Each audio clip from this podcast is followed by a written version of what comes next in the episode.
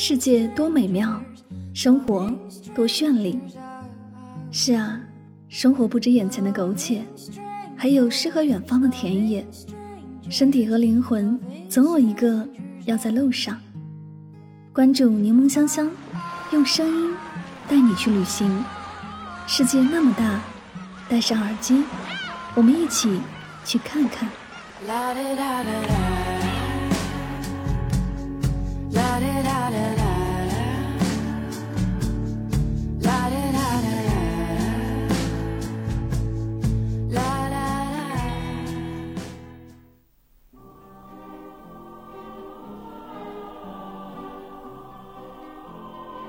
世界那么大，我想去看看。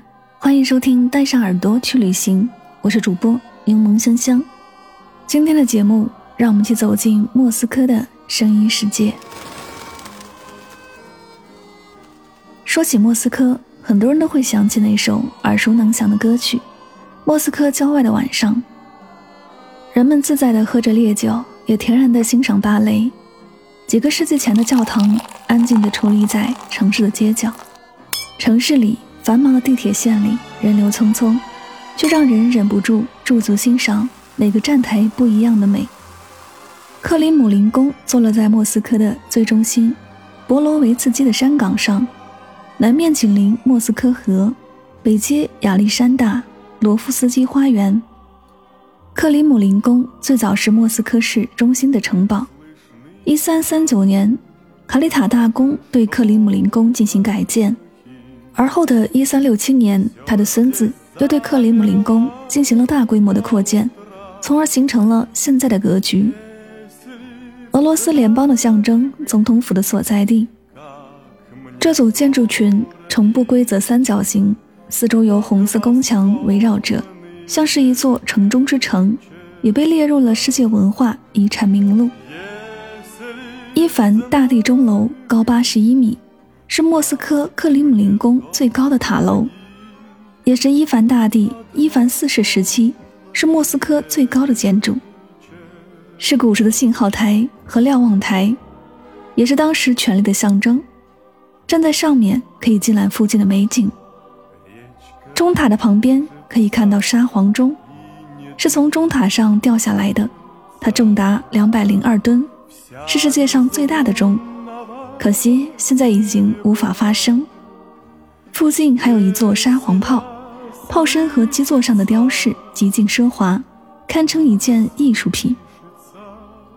瓦西里大教堂位于红场的南面，曾经叫圣母大教堂，后来改名为瓦西里博拉人内大教堂，因为一位叫瓦西里的东正教修士曾在这座教堂苦修终身。瓦西里大教堂的任何一面都是正面，没有正面、侧面和背面之分。教堂中间是一个带有大尖顶的教堂冠，周围分布着八个带有不同色彩和花纹的小圆顶，再配上九个金色洋葱头状的教堂顶，风格独特。八个塔楼上的八个圆顶分别代表一位圣人，而中间那座最高的教堂。冠则象征着上帝的至高地位。为了保证不再出现同样教堂，伊凡大帝残酷地刺瞎了所有建筑师的双眼。伊凡大帝也因此背上了恐怖沙皇的罪名。亚历山大花园是克里姆林宫红墙外的一个长方形公园，这里是莫斯科人休息游玩最喜欢去的场所之一。现在修建的马涅神地下商场和广场。与花园浑然一体，喷泉、雕塑随处可见。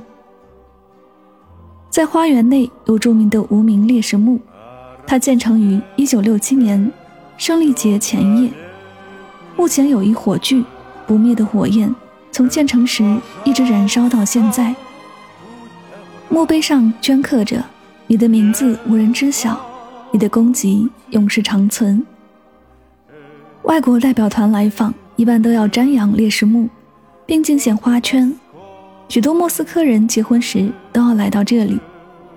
新人们怀着崇敬的心情，向无名英雄们献上美丽的鲜花。地铁是这个城市的骄傲。莫斯科地铁始建于1935年，是全世界公认的最漂亮的地铁系统之一。毫不夸张地说，莫斯科地铁站堪称为一座富丽堂皇的地下艺术宫殿。当年，苏联领袖斯大林召集了全苏联最出色的建筑师和艺术家，耗费巨大的人力、物力、财力，在莫斯科的地下建造起了这样宫殿般的地铁站，也为后人留下了宝贵的艺术财富。莫斯科地铁是欧洲最繁忙的地铁系统，在世界范围内，其繁忙程度仅次于纽约。而在这个繁忙的地铁交通网中，没有两个风格一样的地铁站。每个地铁站都有着独特的建筑风格，有的典雅大气，有的复古华丽，有的简约高贵，细节处处彰显着俄罗斯人极高的艺术造诣。车站大厅两侧的每座大理石拱门都镶着不锈钢，照明灯围成一个个圆形嵌在穹顶上。如果走到下方抬头望去，每个圆圈里都镶嵌着苏联名画家杰伊涅卡的马赛克壁画，共有三十一幅，十分精致。莫斯科的阿尔巴特街是一条具有五百多年历史的老街，它连接了东北端的阿尔巴特广场和西南端的。斯摩林斯克广场，一九八五年成为莫斯科的第一条步行街。街道两旁建于十四到十六世纪的古典建筑，简洁而稳重，比较注重居住区的实用性。这里曾是艺人和画家荟萃的天堂，因此保存着许多古色古香的建筑。街头作画的艺人是阿尔巴特街上一道不灭的风景，画家们在街上为游客们画像。先手画有俄罗斯白桦和松林之类的油画，街头音乐家们在不慌不忙地为行人吹奏着乐曲，出售各种工艺品的街头小贩的叫卖声文明而有礼貌。五月至九月是莫斯科最佳旅游时间，此时凉爽宜人，最适合来这里避暑度假。特别是七月到八月间最好，气温多在二十到三十度之间。莫斯科拥有非常完善的交通，基本景点都可以乘坐地铁到达。这座城市的地下宫殿也是另一个可以进行一番探索的选择。地面公交加地下铁路是莫斯科最棒的出行选择。华灯初上，特维尔大街变为一条热闹的车河。剧院散场，莫斯科人意犹未尽地说笑着，走进夜色之中。春夏秋冬四般景色。无论见过多少次，莫斯科的每一个瞬间还是让人感到无比惊奇。或许竭尽毕生都不能穷尽。莫斯科不相信眼泪，因为这里是城堡堆积的世界。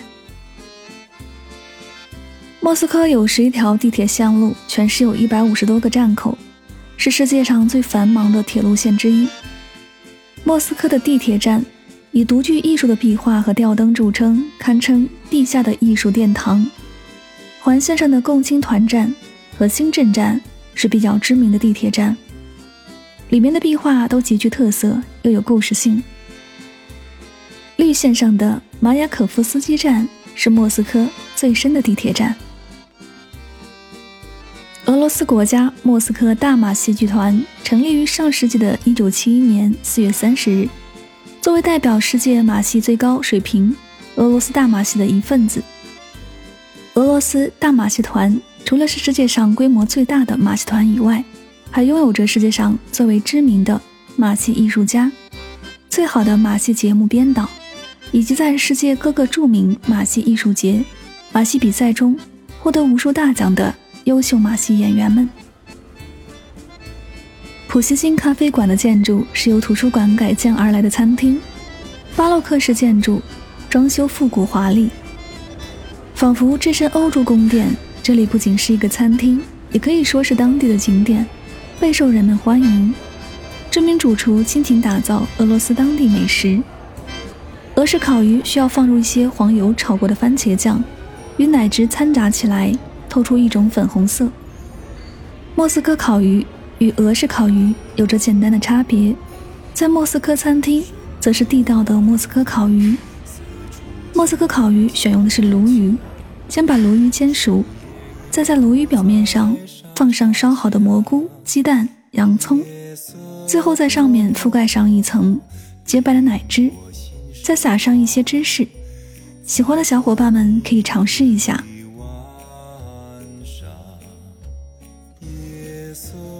好了，以上就是今天的所有内容。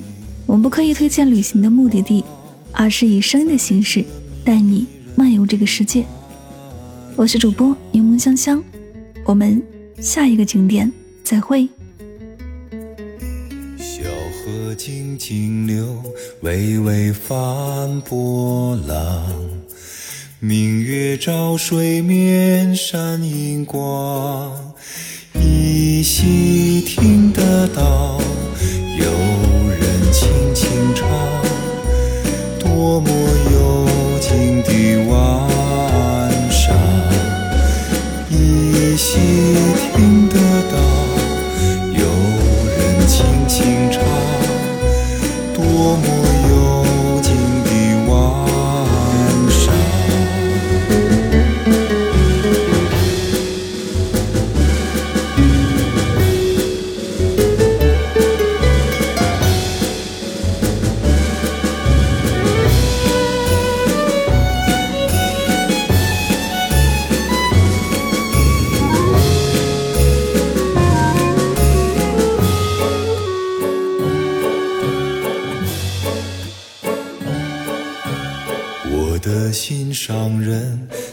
在我身旁，偷偷看着我不声响。我想开口讲，不知怎样讲，多少话儿留在心上。我想开口讲，不。知怎样讲？多少话儿留在心上？